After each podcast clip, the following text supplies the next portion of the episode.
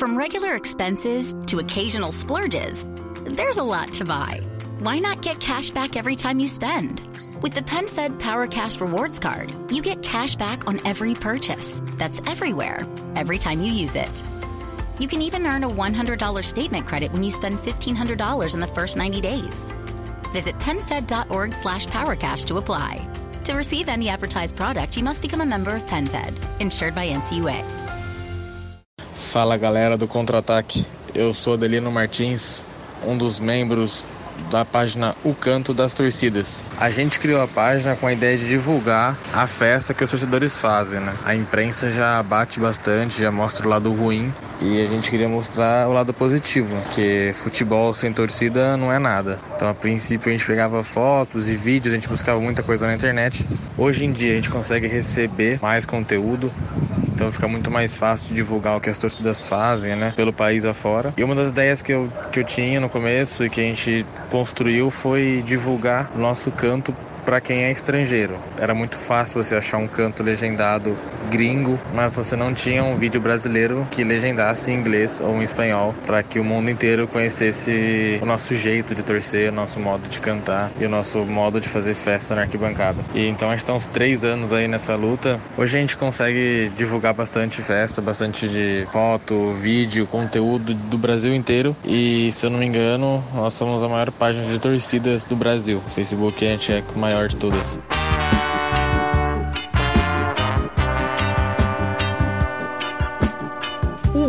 Lusco-fusco para vocês, contra-atacantes, que nos ouvem nesse momento de qualquer hora e em qualquer lugar. Hoje começa o Oca Hashtag 4, depois de tanto tempo que a gente ficou longe. Que saudade, que bom estar tá de volta. O programa de hoje é sobre torcidas organizadas. E nós vamos começar aqui então introduzindo a galera da mesa. Hoje eu tenho ele aqui comigo, o Luca, que tá muito feliz, né? Já que o São Paulo não caiu. É, o São Paulo não caiu, né? Boa noite, Gabriel. É, a única alegria do ano. Dorinha, um bom lusco-fusco. Oi, boa noite, Gabriel. Achei que você ia comentar do Santos pro comentar da sua camiseta também. É, não, hoje eu estou trajado com a camisa do Marighella, da Santos Antifascista. Acho que tem tudo a ver com o programa de hoje, né? Em homenagem à Dora, a nossa Santista aqui na mesa. E agora vamos para o nosso corintiano, Thiago Vovô, um dos nossos corintianos aqui, né? Salve contra-atacantes. Hoje nem o Fará vai me segurar nessa mesa, hein? Hoje a gente vai falar bastante sobre organizada. E temos ele, à minha esquerda, Chico Malfitani, um dos fundadores da Gaviões da Fiel. Chico, um bom lusco-fusco. Obrigado, gostei que você falou que eu sou a sua, estou à sua esquerda. Eu estou cada vez mais para a esquerda no Brasil que nós vivemos hoje. é isso aí. Então vamos começar com o nosso aquecimento. Tim Maia, é, a gravadora Warner Chappell, que é detentora dos direitos das músicas do Tim Maia, processou o Corinthians pelo uso indevido do Não Quero Dinheiro nas publicidades do clube. A torcida corintiana criou uma versão da música para o time, que é um grande hit das arquibancadas corintianas, e é usada também em propagandas do clube. A gravadora cobrou um valor estimado de, 40, de 4, perdão, 40 não, né? 4 milhões de indenização e danos morais.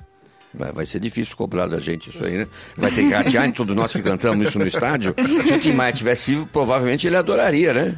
É, que a gente estivesse cantando a música dele. Marketing espontâneo, né? É, marketing espontâneo, é uma outra versão, né? Como a gente tem versão de outras, né? Aí, paródia não pode cobrar direitos é, Tem um é... monte de Olha, isso é... Realmente estamos nos tempos difíceis no mundo, né? Não só no Brasil, no mundo. Eu só quero amar. Igualdade dos salários. A Federação Norueguesa decidiu igualar os salários dos atletas da seleção feminina e masculina. A decisão foi feita depois de reuniões com dirigentes e jogadores da seleção masculina, igualando o salário em 2 milhões e 400. Anteriormente, a seleção feminina ganhava 1,2 milhão, enquanto a seleção masculina ganhava 2,6 milhão por ano. Cabe ressaltar que a seleção feminina tem mais êxitos nas Copas do Mundo do que a masculina, sendo campeã da Copa do Mundo e medalhista de ouro, enquanto a seleção masculina nem foi para a Copa. Olha, eu queria só fazer uma observação para vocês, será que estou me metendo aqui? Os brasileiros deviam olhar com muito mais, olhar um olhar mais atento para as civilizações norueguesa, sueca, dinamarquesa, que a gente fica copiando os americanos e no, Cuba, mas ali lá são sociedades cada vez mais evoluídas, equilibradas socialmente e de direitos iguais para todo, todo mundo, independente de raça, cor, gênero e tudo isso. Então é um, eu acho que é um alento para o mundo que exista uma parte do mundo ainda que está se desenvolvendo cada vez mais como civilização. E que não é uma coisa que eles começaram a fazer há muito tempo, né? Se eu não me engano, a Dinamarca alcançou o direito de voto para as mulheres só nos anos 70. Então, assim, como que eles estão correndo atrás do prejuízo um pouquinho, né? É, Bom, acho que é a é verdadeira social-democracia que acontece nos países nórdicos. Um exemplo. Chape na Liberta. A Chapecoense venceu o Curitiba por 2 a 1 na última rodada do Brasileirão. Com esse resultado, a equipe se classificou para, para a Libertadores de 2018. Um ano após a tragédia que matou 71 pessoas, entre elas jogadores, dirigentes da Chape e jornalistas, o resultado marca uma reconstrução da equipe. Propina CBF Globo. Bom, no julgamento do ex-presidente Marim, o José Eládio Rodrigues, que é empresário argentino, dono da Torneios e Competências, afirmou que a empresa foi criada única e exclusivamente para receber pagamento de propina de grupos de mídia. Segundo o empresário, a Rede Globo pagou propinas referentes aos direitos de transmissão da Sul-Americana e da Libertadores. A Globo negou que tenha participado. Fazer só uma observação também nessa questão. Aí. Assisti do Jornal Nacional ontem, sei que são todos jornalistas, eu realmente me admirei muito, né? Porque é o seguinte, eles contaram, o repórter fez a matéria toda mostrando que o J. Ávila denunciou que ele pagou propina uh, para o Ricardo Teixeira, para o José Maria Marim, para o Marco Paulo Deonero. Ele só, a Globo só esqueceu de dizer que quem, o dinheiro da propina é dela. É ela que pagava o J. Ávila, para o J. Ávila pagar para pagar os, os, os, dirigentes da CBF. Quer dizer, então, realmente, né? É, é, é, é o país da hipocrisia mesmo. Nada né? de o jornalismo da hipocrisia. O famoso lavo minhas mãos, né? É, é. Bom, voltando agora para um assunto de organizadas, é o tema do nosso programa de hoje. As organizadas do Brasil, elas surgiram praticamente do povo no quesito de estágio. As pessoas é que começaram a fazer a festa do futebol e tomaram as arquibancadas do país desde o começo e desde a nossa desilusão em 50, um momento que foi considerado muito trágico para o nacional, mas que foi comemorado antes mesmo da hora, ou seja, a prepotência também já reinava. E hoje, com todas as desigualdades sociais e o processo histórico que a gente passou no nosso país, as organizadas sustentam muitas facções ainda.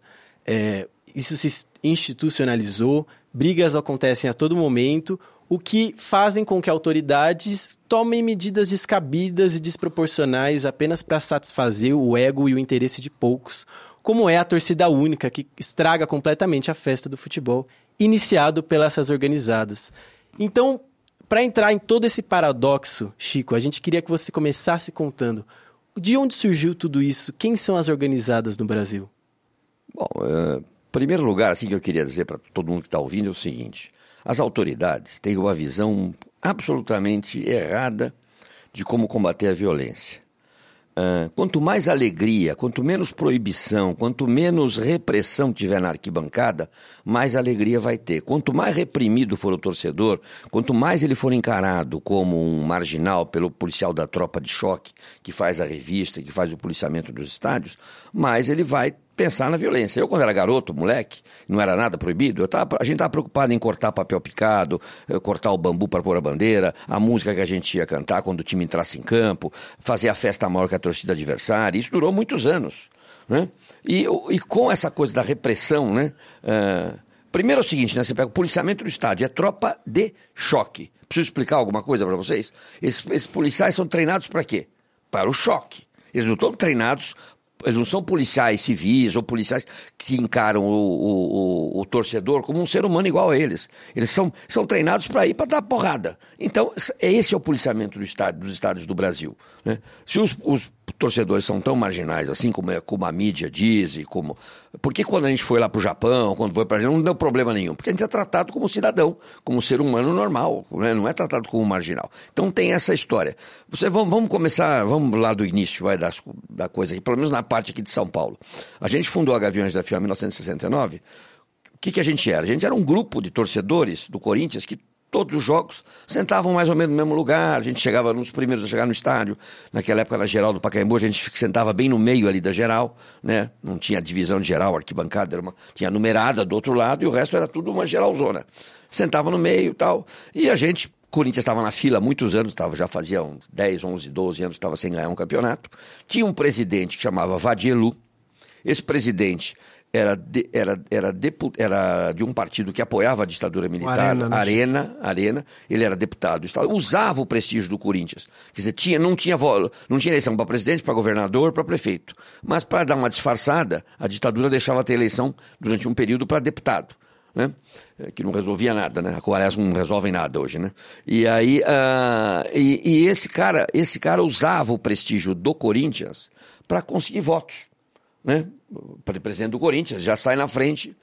E ele usava isso e se eternizava na presença. Estava já há 10 anos como presidente do Corinthians. E o time afundando cada vez mais, o clube afundando. E a gente não, e não se conseguia, dentro do, do, do Corinthians, fazer um movimento contra ele, porque ele era um. Ele era um cara muito autoritário, não deixava fazer manifestação dentro do clube, da oposição. Então, teve um grupo de garotos, eu tinha na época lá de 18 para 19 anos, outros de 17, 20, né? eu, Flávio La Selva, Joca, eh, juntamos, falamos, vamos fazer uma, vamos tentar organizar a arquibancada, né? Para a gente fazer um movimento da arquibancada para dentro do clube. Como fazer um paralelo hoje, como se você fazer, vamos fazer uma movimentação de rua, vamos se organizar na rua para derrubar esse governo que está aí, entendeu? O governo Temer, os congressistas que estão aí. Né? Então era isso. É organizar o povo para a força do. Porque a força do Corinthians, a grandeza do Corinthians, não são seus dirigentes nem seus jogadores. É a força da sua torcida. Que os anos, os anos vão passando, os jogadores passam, as diretorias passam, e a força é o bando de loucos, né? Antigamente gente não chamava assim, hoje são um bando de loucos. Então a gente formou, na verdade, o objetivo nosso era fazer, organizar a arquibancada para fazer manifestações contra o Vadielu, para que numa outra eleição ele caísse. Ao mesmo tempo, a gente vivia uma ditadura militar no Brasil naquela época. A gente tinha um pouco de consciência das coisas como estavam, e a gente queria aproveitar também, de alguma maneira, ajudar a ter um grito de liberdade, a gente luta, contribuir, mesmo que fosse com, uma, com, uma, com um tijolinho, para que um dia acabasse a ditadura do Brasil, porque é muito chato viver na ditadura. Né? Muito jovem não sabe o que foi aquilo, é, é o que de pior pode existir para um país, dá um atraso. dá um atraso cultural tremendo no país. 20 anos de trevas aqui. Né? É, muito do que a gente passa hoje tem explicação naqueles 20 anos de ditadura que nós vivemos. E aí a gente organiza. Claro que a gente não tinha a mínima ideia que isso virar uma, a grandeza que isso virou. Nós éramos 12, 16 moleques ali, entendeu? Reunimos na casa do, na, na garagem da casa do meu avô, que era italiano, mas era corintiano. Ele falou: empresta a casa aí no sábado, a, a garagem lá, lá na Meda Santos, pra gente fazer uma reunião e tentar organizar e tal. E a gente foi aí. E nessa esteira a Gaviões, a Gaviões surgiu. Depois outras torcidas foram surgindo também, né? Pra você ter uma ideia, dois anos depois a gente conseguiu derrubar o Vadielu elegemos um candidato da oposição que era o Miguel Martinez. E você vê como é que a força da torcida é importante. Assim que o Miguel Martinez ganhou a eleição, ele chamou alguns garotos mais novos da, da Gaviões e falou para eles assim, olha, é o seguinte, esse negócio de Gaviões da Fiel, gastando dinheiro para pagar ingressos, faz assim, vocês saem da Gaviões e formam uma outra torcida, que eu vou dar o nome de Camisa 12, e a gente, o clube, banca para vocês as- os ingressos, compra os instrumentos, paga lá o sanduíche. Meninada mais nova, 12, 14, 15 anos que estava lá, acabou, né? Quer dizer, por que isso? Porque ele, ele ficou com medo que essa a mesma força que o ajudou a eleger um dia poderia começar a cobrá-lo pela sua, né?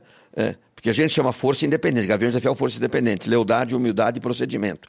Então, é, é, então você vê, já foi formada a camisa 12 nisso. A gente ficou muito bravo na época, tanto que a gente dava umas pauladas nos meninos na época lá, né? Pois, claro, a camisa 12 mudou, tem outras, mas, mas era, mas a, a- na verdade no país, aí, por exemplo, outras torcidas foram se formando. Aí o intuito, aí era um pouco diferente da Gaviões. A Gaviões veio com essa coisa política. Ela tem isso no sangue da Gaviões. E as diretas e as diversas diretorias que foram passando, começamos com 12 sócios, tem 110 mil, elas na quase sua integralidade, são pessoas que sempre tiveram uma consciência social, entendeu? Voltado para o povo. né? E, e aí outras torcidas foram surgindo aos poucos. Muitas, ah, como a Gaviões ficou muito grande no começo, tinha aquela coisa, Gavião da Fiel, era, todo mundo tinha medo da Gaviões, né? Claro que naquela época não havia a violência que existe hoje.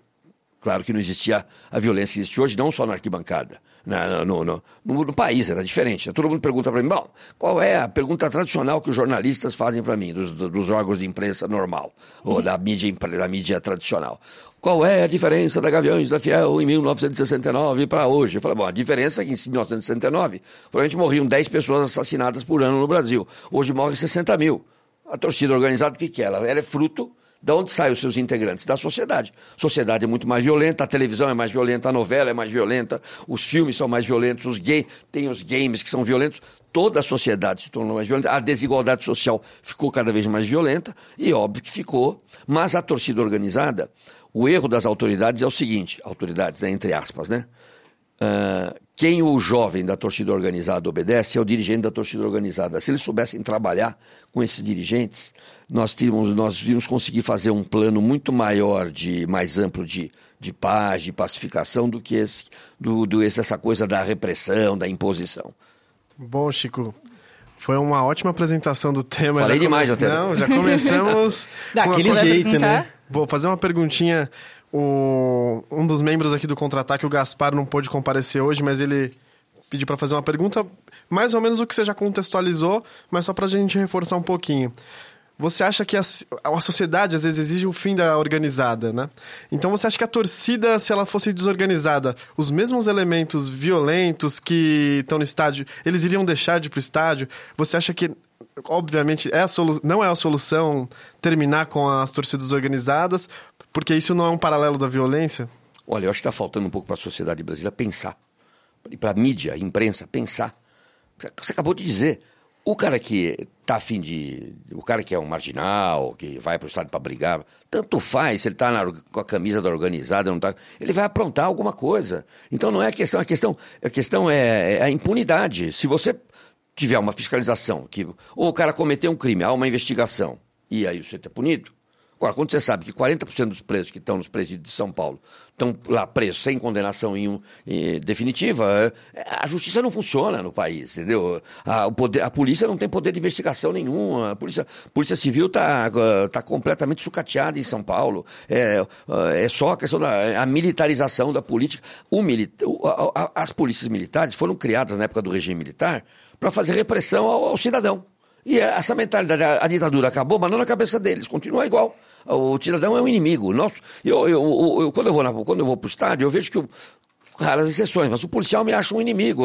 Eu estou atrapalhando a vida dele, entendeu? É um absurdo. Entendeu? Não, eu estou indo lá para me divertir. Vai mulher, criança. É, aliás, a, a, a, o futebol é o espaço mais democrático.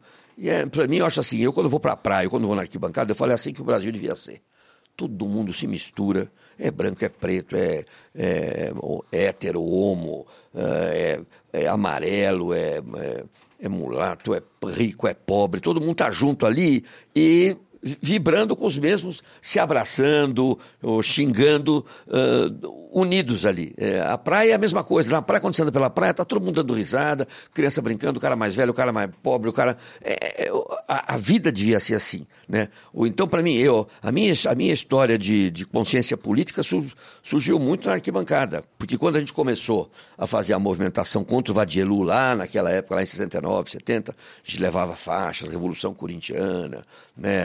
Ah, cantava lá ali, vamos acabar com o reinado do Vadi. E ele era, e ele era ligado lá aos militares, a gente era reprimido, vinha a polícia, prendia, prendia as faixas, entendeu? É, então eu falei, pô, peraí, então a polícia está a serviço de quem? Do povo ou, ou, de, ou de quem está no poder? Né? E aí a justiça, a serviço do povo ou de quem está no poder? Minha consciência política foi sendo criada dentro da arquibancada. Então você vê como não é um. É, Claro, você vai falar, bom, mas não tem, não tem violência? Claro que teve violência na torcida do Jornal. Vamos pegar um episódio, vai. Uh, contar um episódio, aquele Corinthians e Flamengo no, no, no Maracanã. Né? O que aconteceu lá naquele jogo? A, a mídia distorce as coisas de tal maneira que é brutal. O que aconteceu? A, a, a, caravana da Gaviões, do, do, da torcida do Corinthians, foi lá para o Maracanã. Já largaram a gente na porta do Maracanã, o lugar estava cheio de flamenguista. Já para o circo pegar fogo, né? Não deu, separou, não é?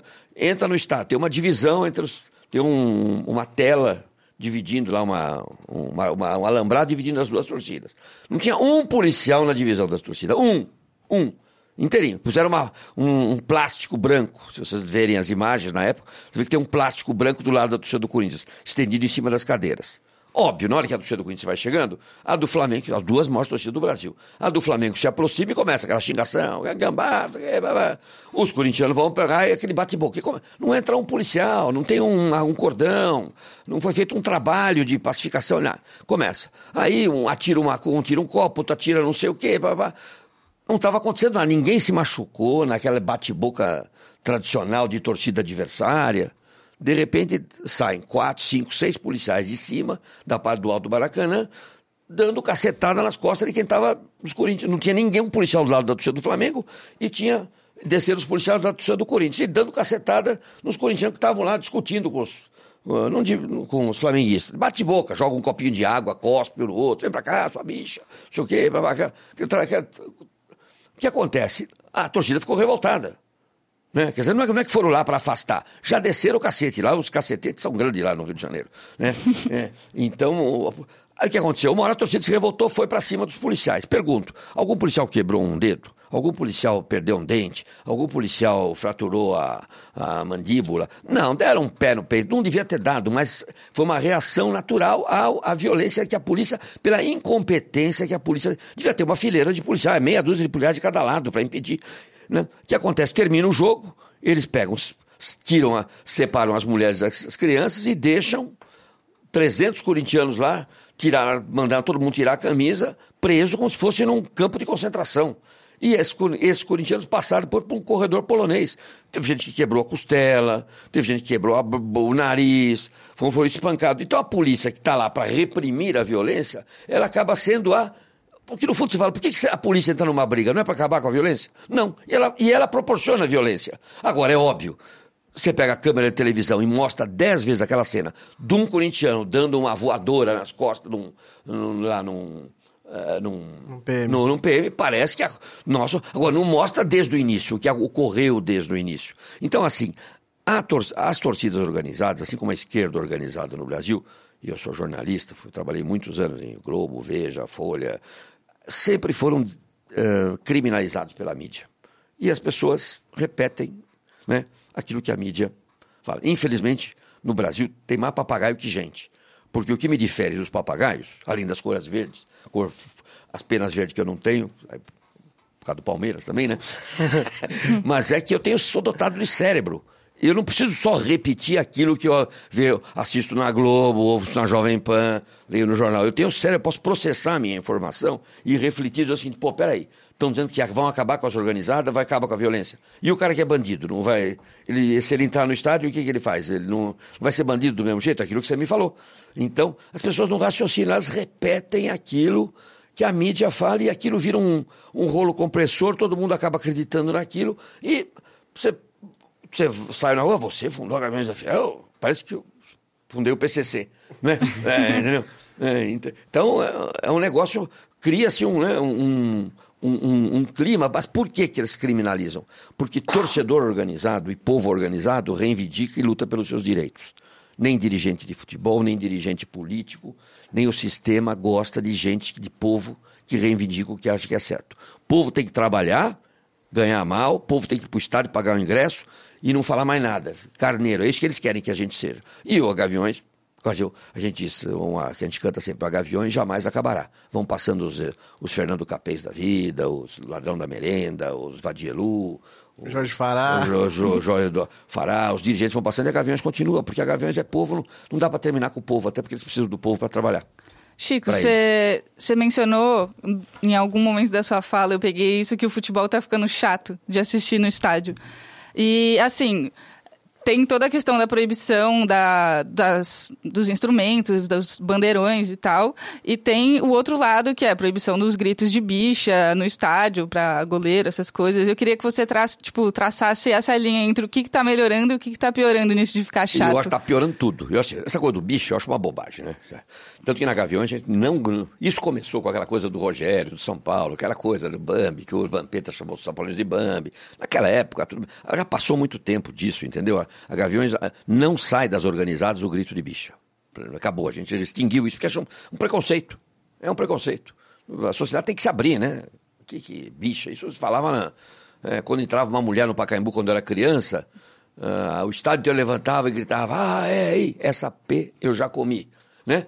Uma mulher entrava no estádio. Hoje em dia está cheio de mulher, quer dizer, a sociedade está evoluindo, nós temos que andar para frente, não podemos andar para trás. Então a Gaviões acha que nós temos que andar para frente. Né? Nós participamos da campanha das diretas já, votar para presidente, ainda, entramos com a faixa da anistia ampla, geral e restrita na época da ditadura dentro do estádio, lutamos contra a ditadura, eh, não, não podemos ficar presos a uma coisa de bicha. Então é o seguinte, o que está ficando chato, eu acho, não é essa questão. Eu acho que é até bom que a gente não ajude o torcedor a não ter a consciência de discriminar outro pelo, pelo seu... Pela, pelo, ou pela, pela sua raça, sexual, ou pela né? sua opção sexual, nada disso.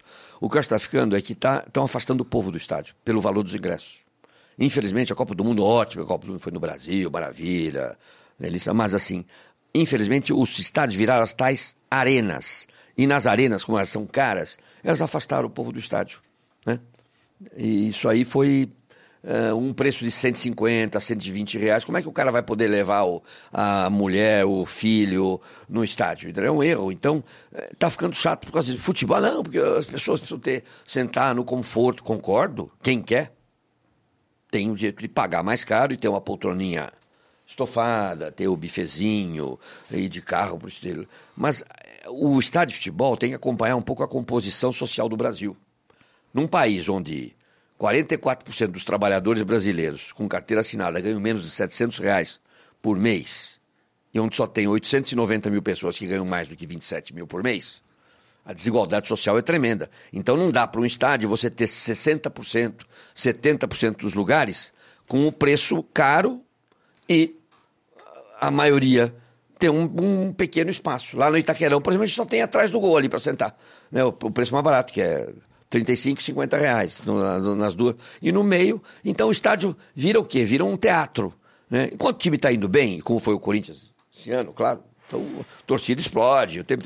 Quero ver a hora que o time for mal. Aí é a organizada que vai, a única que vai gritar, vai puxar os gritos, que o resto do pessoal já vai, não está acostumado. Futebol não é teatro. Você vai no teatro, vai no cinema, você fica sentadinho ali, né? Futebol é emoção. Se você tirar a emoção do futebol, você mata o futebol. Mata a galinha dos ovos de ouro. As diretorias do Corinthians estão matando a galinha dos ovos de ouro, que é a sua torcida, são os 30 minutos. Tem quanto mais abrir espaço. A, a, diretoria do São Paulo, com todas as críticas que eu posso ter, hum, o São Paulo, que era soberano, elite, essa última, esse, a única coisa que eu acho que eles fizeram certo esse último ano foi popularizar o valor dos ingressos vendendo ingresso a 5, a 10 mil reais, a 10 reais, lotaram o Morumbi todos os jogos.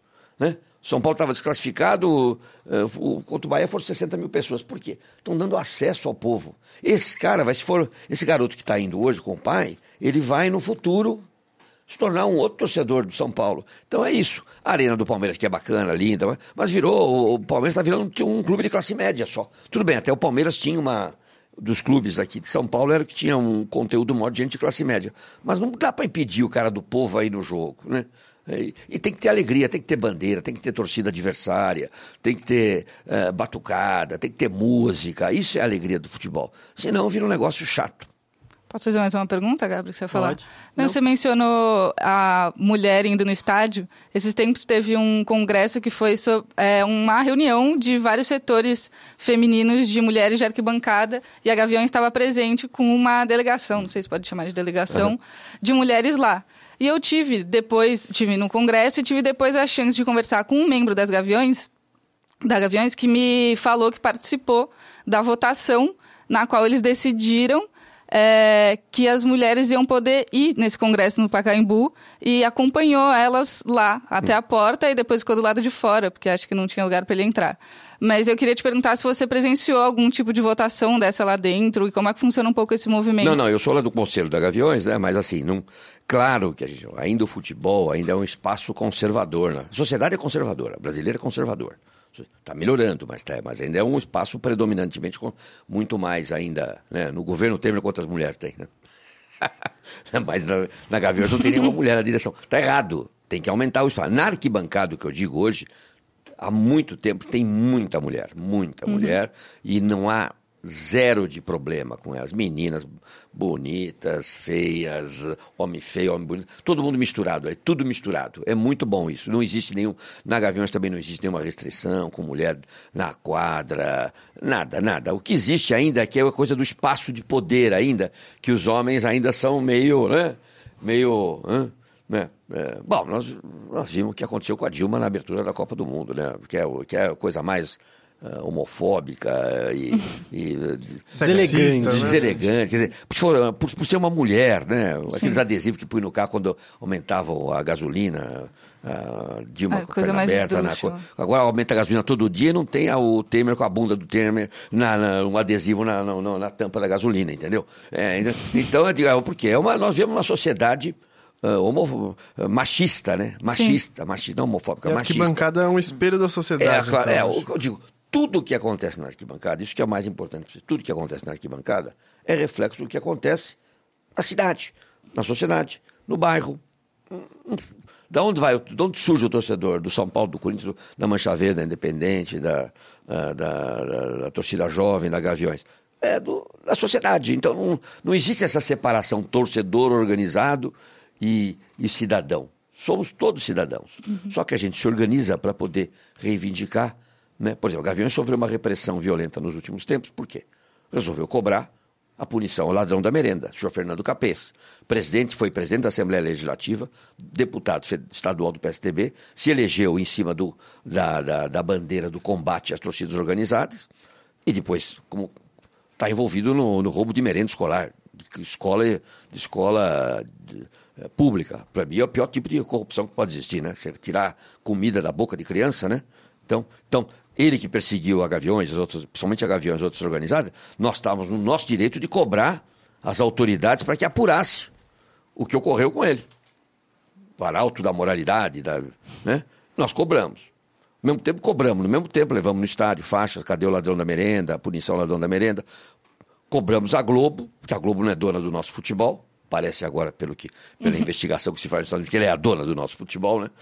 É, com as propinas, né? A que denunciou tanto as propinas no- na- nos governos, Odebrecht, a Câmara Correia e não sei mais, o Petrobras, ela também é o capitalismo, o capitalismo é propina. Você entrar num negócio, o cara dá o dinheiro pro outro, é, tu- é uma hipocrisia geral isso aqui. quer dizer. Bom, aí, aí nós cobramos a questão da, da Globo, o horário do futebol, que é por causa da novela. O jogo começa às 10 para as 10 da noite. E no dia seguinte o trabalhador tem que trabalhar. O metrô fecha à meia-noite e meia, fechou o metrô. Como é que você volta para casa? Porque não dá para começar. O meu tempo de garoto, a gente, o, jogo era, o jogo era às 8 horas, 8 e meia, depois foi para as 9, depois para as 9 e 15, depois para as 9 e meia. Quer dizer, a televisão manda no futebol. Foram né? empurrando. Foram empurrando, né? quer dizer, adianta a novela, pô, qual é o problema? E depois de cobrados o jogo 10 da noite não, eles mudaram pra 9h45, né? Como se fosse fazer Nossa, uma uma grande diferença. Chegou a ver uns jogos é, recentemente, não lembro se 2015, 14, que foram às 10, iniciaram a partir das 22 Ah, não tem horas. condição, não tem condição de você... Queriam o- empurrar é, mesmo, É, assim. quer dizer, o É, cara... né? não existe a desculpa do trânsito, né? Porque eles até falam que é isso numa, numa grande metrópole.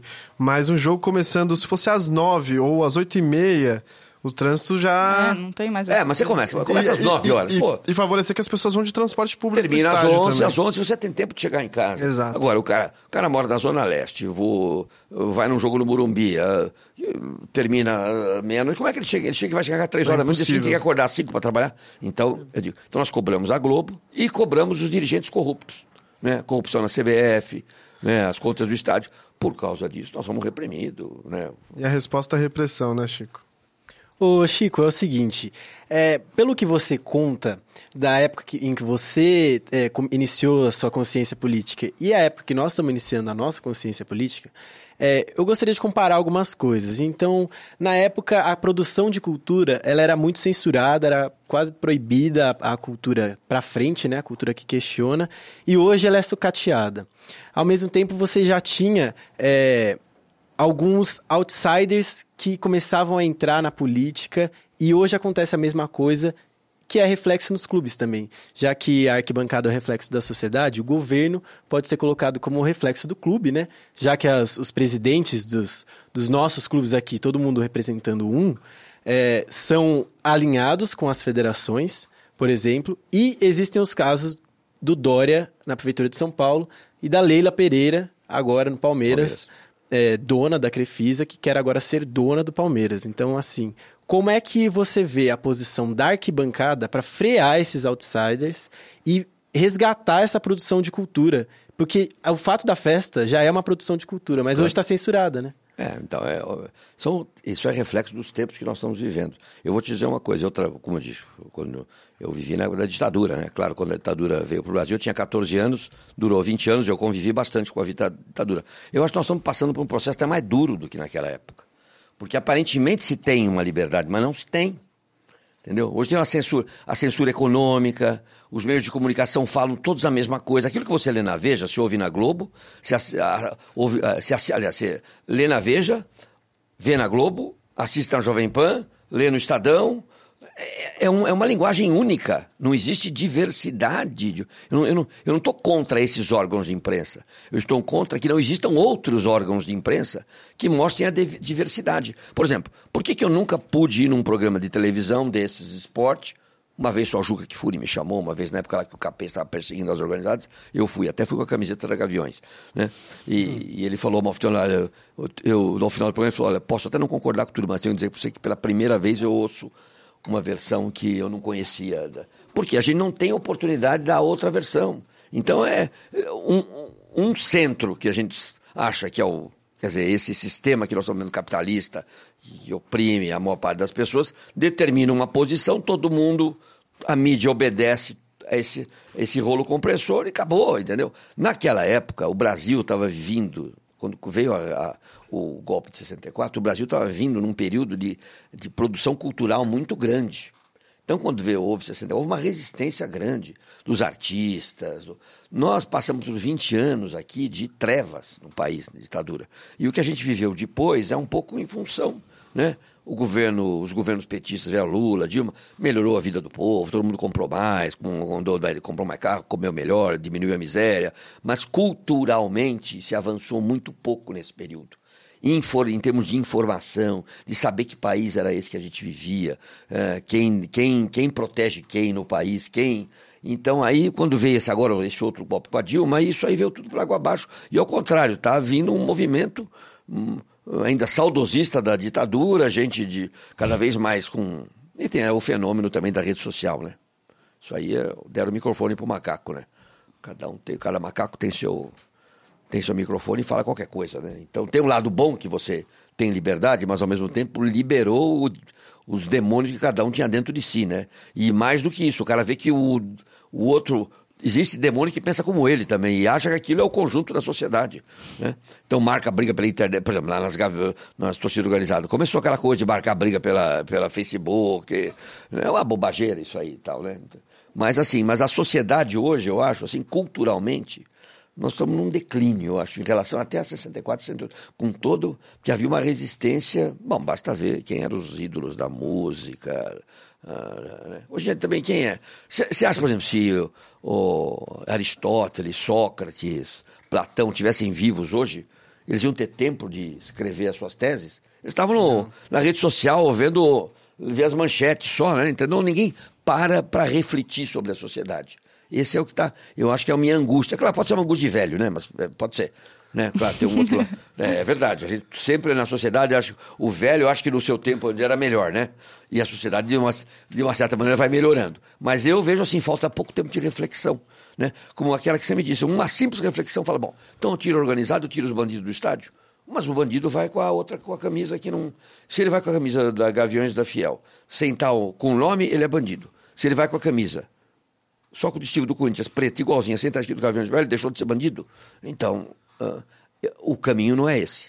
É, mas é uma, uma liberdade um pouco, assim, ilusória, né? Claro. Porque dá, dá margem para esses outsiders fazer o que eles fazem, que é entrar na cabeça da pessoa e falar: olha só como eu sou bacana, eu limpo rua, eu faço tudo Não. pelo Palmeiras e pago a minha passagem quando eu vou. Eu também pago a minha passagem claro. quando eu vou ver o Palmeiras em outro lugar e eu sou muito mais torcedor que ela que acabou de falar, ai, sempre fui torcedor. Eles querem lucro, dinheiro. Então, é dinheiro e, querem se apropriar do futebol. É futebol, é dinheiro, é dinheiro. Nós vemos uma sociedade que é o dinheiro que manda.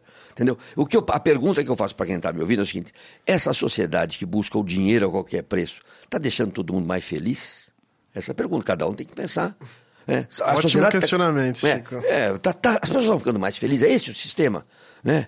O, o sistema capitalista está dando certo assim, desse jeito. Né?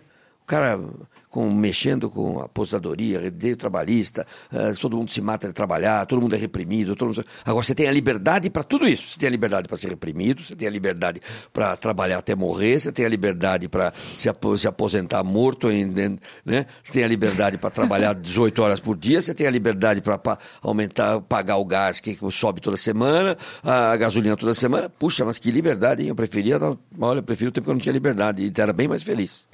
É, só para passar o bastão, você tem medo, você acha que é possível algum shake aí da vida ou alguém muito rico daqui chegar a investir muito dinheiro num clube e fazer a cabeça das pessoas assim? Começar a, a meio que transformar nesse modelo europeu do futebol? Aí eu acho que é possível isso aqui, né? É, se eles acharem, se verem que isso aqui vai dar lucro, que vai dar prestígio. Né? Na fase que o Brasil está hoje é difícil, né? Aqui no Brasil está em baixa no mundo, né? O Brasil já teve em alta no mundo há pouco alguns anos atrás, o Brasil era o, era o país da moda no mundo, né? Agora, só as notícias lá fora, pelo menos que a gente vê, são muito ruins sobre o que está acontecendo hoje no Brasil, né? Então, acho difícil. Uh, tem, claro, você vê o PSG, o Manchester United, são todos, né? São milionários dos países do petróleo. Petróleo, hein, gente? Petróleo, hein? Por que será que os caras têm dinheiro? Precisa fazer essa. pensar um pouco, por que será que tanto interesse no Brasil em mudar o sistema, mudar o governo, derrubar petróleo. Esse mesmo petróleo que os caras usam para comprar time de futebol. Que pra, né? Só que é o seguinte: uma coisa é comprar um time de futebol na Inglaterra, onde a sociedade, ela, ela é, a classe média é muito grande, tem, não tem tanto desnível social, entendeu? É diferente aqui, uh, aqui com, com o nível de falta de informação. Uh, o, o povo vai ser alijado completamente do, do estádio, entendeu? É, então, eu não, eu, eu, não gosto dessa história. Eu acho que não é querer o futebol romântico, uma coisa antiga, nada Mas também disso. pode. É, mas eu acho que é muito mais gostoso o estádio com, com emoção do que o estádio com razão. Né? Você gosta de razão, todo mundo. É, eu, eu não sou mais torcedor, eu sou cliente. Né? Eu sou cliente agora, né? Pago meu ingresso, eu faço pago meu sou cliente, sou o cartão. é, um é movido a raz... um é movido ao dinheiro, outro é movido à paixão, né? Então o torcedor você... não é similar a um consumidor. Né, Exatamente. Né? Então, eu não sou consumidor, eu sou apaixonado. Daqui a pouco marido e mulher vai ser consumidor, né? Eu vou, eu vou consumir você, viu, meu bem? Né? Falo... não é, é diferente, não dá para misturar os sentimentos. É, o, o Mauro César, a gente fez uma entrevista com ele, ele até mencionou que a, a, torcida de futebol, o time pode ir para a quarta divisão, que o cara não vai trocar do time dele. Então é uma paixão, uma relação de amor. Agora um telefone celular, se o telefone começa a dar problema, o cara troca de marca no outro dia. Então é isso que os dirigentes não entenderam e o Mauro César não mostrou muito bem na Bom, entrevista que a gente fez com ele. Fosse assim, olha, eu comecei em jogo de futebol com 10 anos de idade.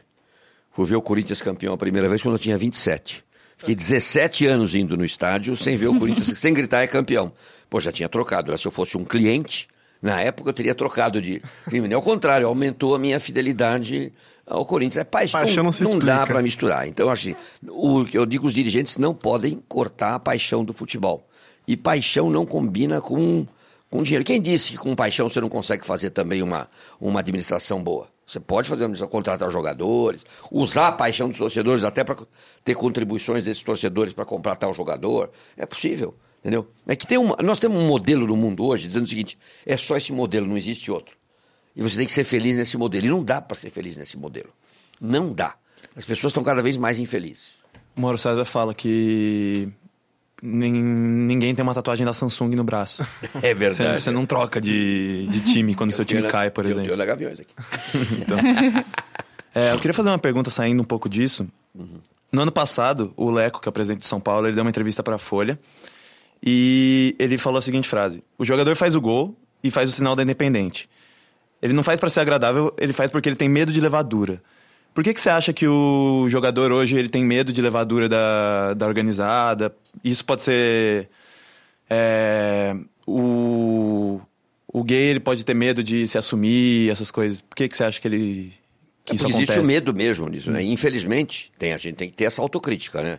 Dizer, como a gente é parte da sociedade, muitas vezes as organizadas elas exageram, né, como a sociedade exagera, né, uh, na, naquilo que elas acreditam que é o correto, né? Então, o sujeito hoje, as pessoas brigam por política na rua, né? Agridem outro por, ou por causa do sexo, ou por causa da cor.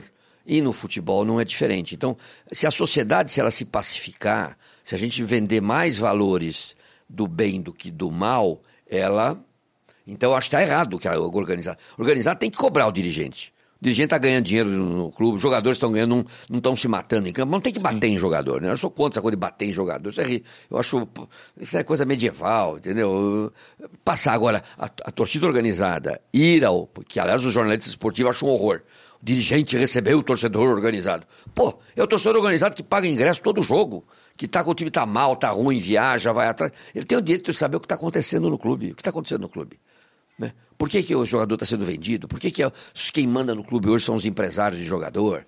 Né? Não existe. Então a gente tem que cobrar. Agora, sem violência, isso é um trabalho que nós temos que fazer também nas organizadas, tem que parar com essa história, que é ridículo isso, que hum. joga a sociedade contra a gente. Ao contrário, a gente tem que mostrar que quanto mais alegria a gente der, quanto mais festa, mais a sociedade vai estar tá, vai tá perto da gente. Né? Essa uma, para o jogo porque está acendendo o sinalizador. Meu Deus do céu, falta aquele cérebro. Aquilo não é sinalizador, aquilo é o pisca que existe em festa junina, que criança pega na mão aquele, aquela foguinho. O que houve em, em Oruro, lá no, no, na Bolívia, foi um garoto da Gaviões, foi na 25 de março, um moleque novo lá, de menor de idade, comprou lá um sinalizador de barco, ele queria se afirmar na torcida, viajou com, a caravana, na hora do gol soltou o sinalizador achando que... Sem direção ser, é... Sem saber o que, é. que era o sinalizador. Aqui o sinalizador você puxa a cordinha. Ele puxou a cordinha na primeira, o, o sinalizador não saiu, ele deu uma virada para olhar.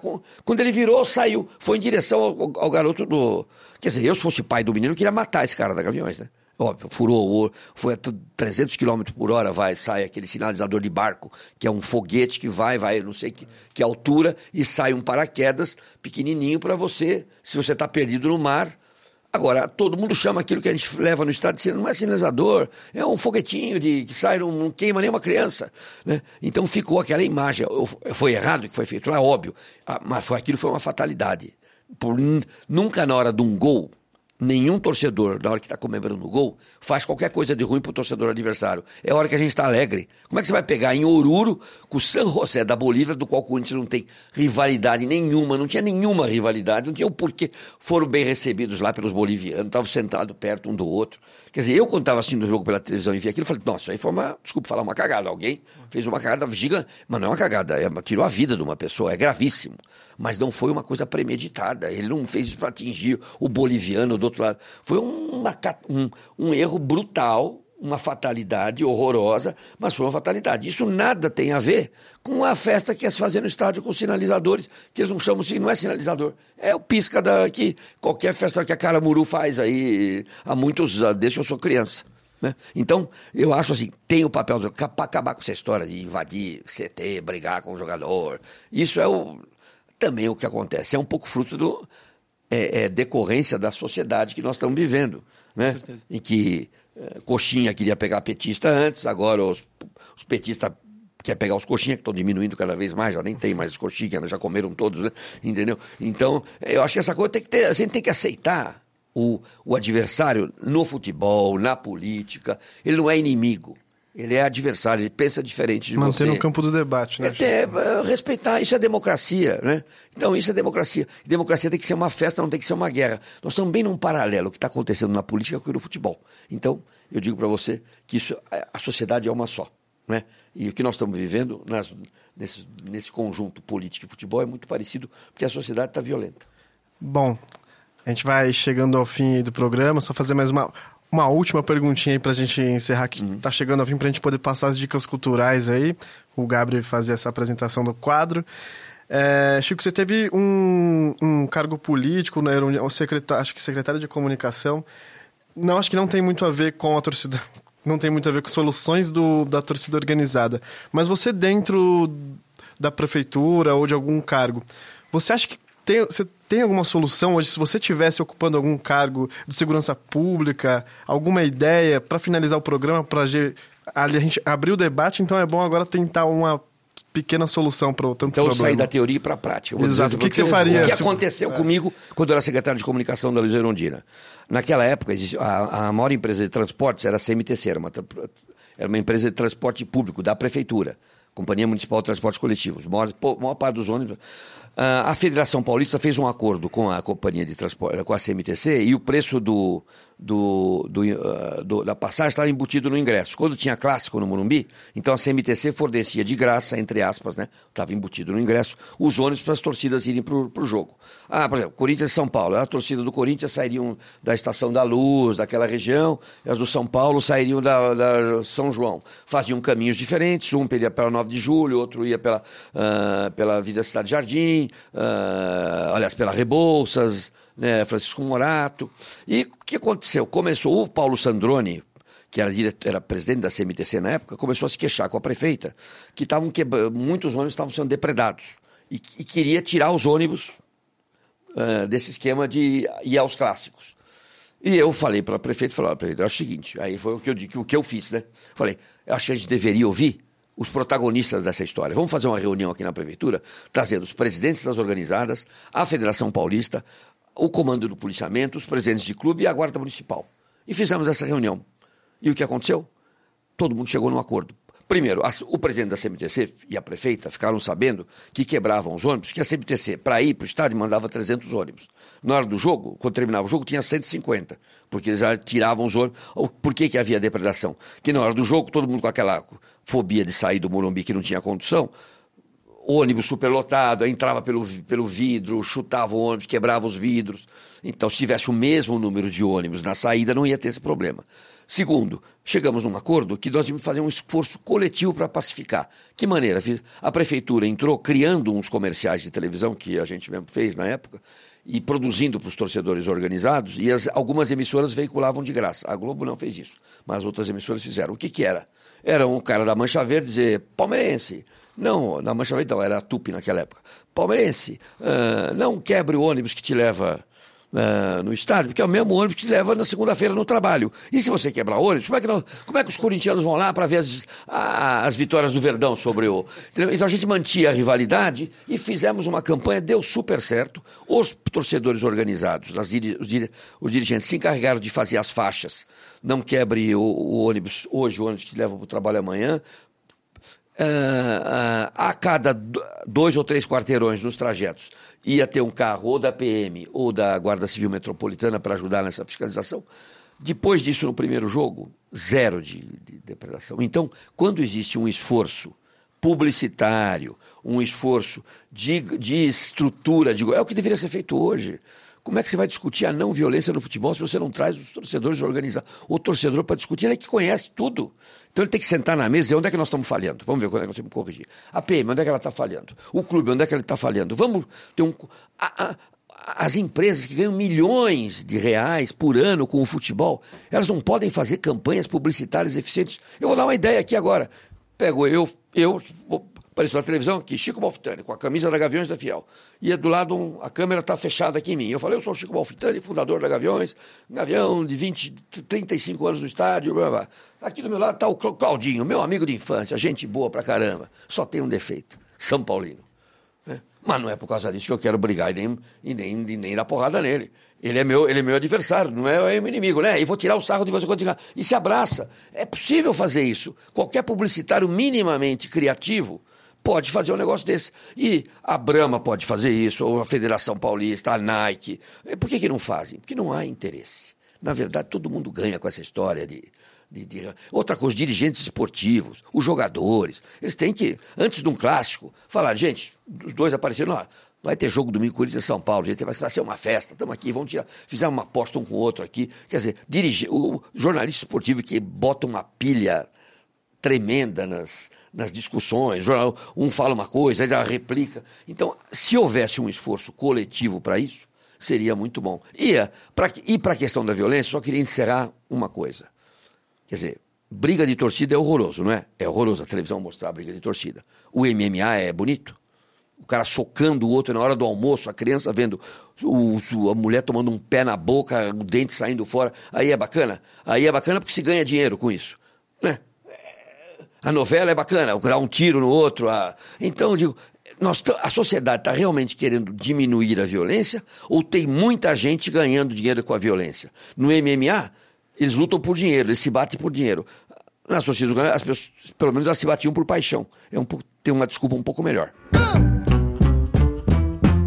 Fala galera do Contra-Ataque. Eu me chamo Ezequias Pierre, sou torcedor e pesquisador do Santa Cruz, de formação professor de História e sou advogado também. Sou um colaborador voluntário do Memorial do, do Santa Cruz Futebol Clube aqui de Recife. E assim como a maioria dos amigos do futebol da arquibancada, de alguma forma a gente passou e dialogou também com as torcidas organizadas, dentro ou à margem dela muitas vezes também. As organizadas aqui em Recife, Pernambuco na realidade, talvez no Nordeste, elas têm traços que se assemelham muito certamente com outras organizadas, com outras entidades e instituições pelo Brasil afora, né? Nós temos, em geral, um protagonismo grande entre as torcidas e, o, e os clubes, né? Uma relação muito próxima, inclusive, de apoio, do, do apoio e, fundamentalmente, da promoção da festa na arquibancada e exatamente a mesma festa que hoje a gente sofre um proibicionismo absurdo, né? Especialmente do final dos anos 90 para cá. Então, nós tem, tivemos, inclusive, o, o, a proibição de, de basicamente tudo que material realizava aquilo lá, né? Que eram as bombinas, o papel picado, os sinalizadores, bandeiras, os bandeiras com machos e etc. É, o protagonismo da, das torcidas em geral se dava dessa forma, né? E especialmente para clubes como os nossos, né? Embora o esporte ele tenha uma, uma, realidade financeira hoje muito melhor, por exemplo, que o Santa e o Náutico aqui em Pernambuco, a relação desses clubes com a torcida é uma, é uma relação, inclusive, de clube periférico. Em geral, a torcida ela tem um protagonismo muito grande, inclusive nas pautas do futebol mesmo, né? No apoio incondicional ao clube dentro fora de campo, inclusive participando de campanhas que apoiem situações específicas como as ações sociais. E as ações sociais, muitas vezes, das organizadas, elas se referiam a ações sociais para funcionários do clube. A organizada ela já tinha essa relação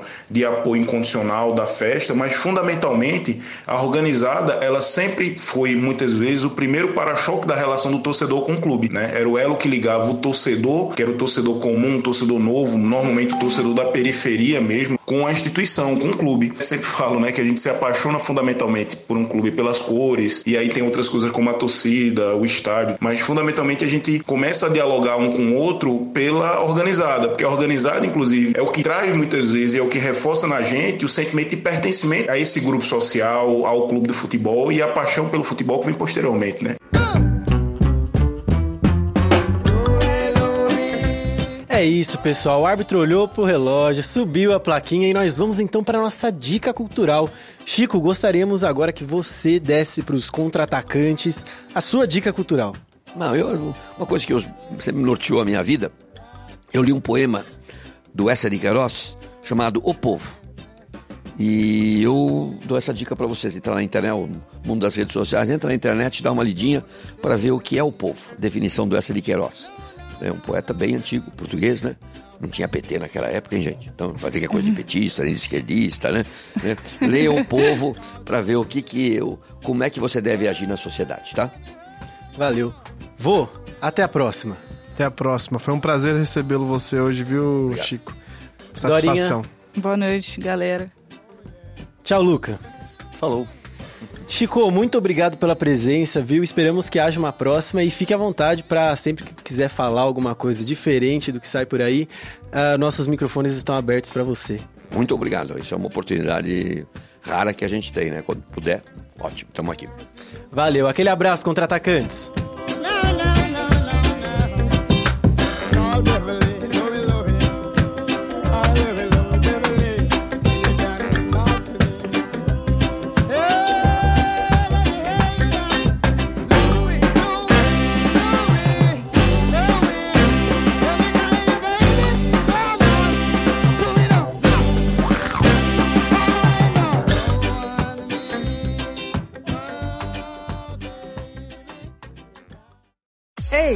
a lição mais importante que você vai aprender hoje. Universitário paga meia no Spotify Premium. Curta música ilimitada por apenas R$ 8,50 por mês. Com o Premium, você pode baixar suas músicas preferidas e dar o play no modo offline em qualquer dispositivo. Economize seus dados e ouça as músicas que você mais curte no caminho para a facul. E ainda tem três meses grátis para testar o Premium. Oferta válida para quem nunca testou o Premium antes, tá? Chegou a sua hora. Seja Premium.